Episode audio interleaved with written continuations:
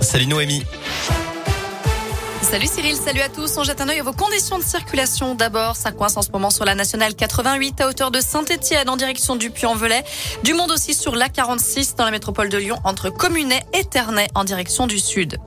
À la une, cet appel à témoins lancé après une disparition inquiétante dans le Puy-de-Dôme, celle d'un homme de 47 ans habitant Saya est vu pour la dernière fois dimanche sur la commune de Saint-Tour-les-Roches. Son véhicule a été retrouvé hier à Orsine, à l'entrée d'un chemin de terre. On vous a mis sa photo et toutes les infos sur l'appli Radescoop et.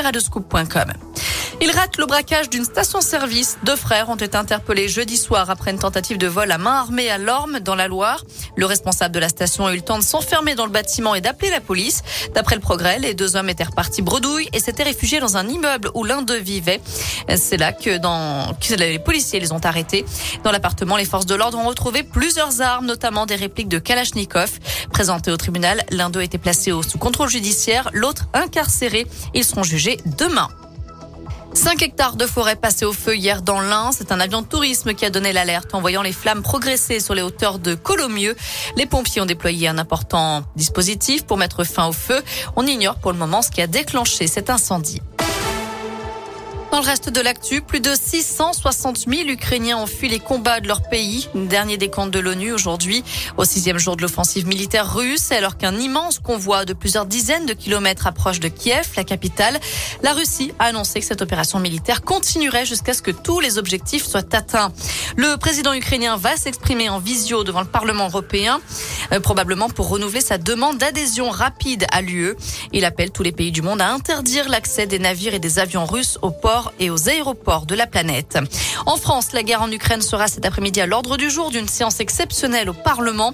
Députés puis sénateurs pourront poser des questions au gouvernement, mais il n'y aura pas de vote. Après Orpea, un nouveau scandale à venir dans les EHPAD privés. France 2 diffuse ce soir une enquête dans l'émission Cache Investigation sur les établissements Corian et Domus Vie, les numéros 1 et numéro 3 des EHPAD privés en France, avec des témoignages et des documents exclusifs. Il montrerait une obsession de la rentabilité au détriment du soin et du bien-être des personnes âgées dépendantes dont ces établissements ont la charge. Un mot de tennis, pas d'exclusion des Russes au tournoi lyonnais. L'ex numéro 2 mondial Vera Zvonareva joue aujourd'hui au premier tour de l'Open 6e sens métropole de Lyon. Côté française, on suivra Caroline Garcia, Christina Mladenovic et Océane Dodin cet après-midi. Voilà pour l'actu. Côté météo, eh bien c'est encore une très belle journée en perspective du soleil, du ciel bleu et des températures qui grimpent jusqu'à 13 degrés pour les maximales dans la région. Demain, normalement, ça devrait commencer à se gâter un petit peu. On aura un peu plus de grisaille, peut-être même quelques averses dans, dans la région. Merci.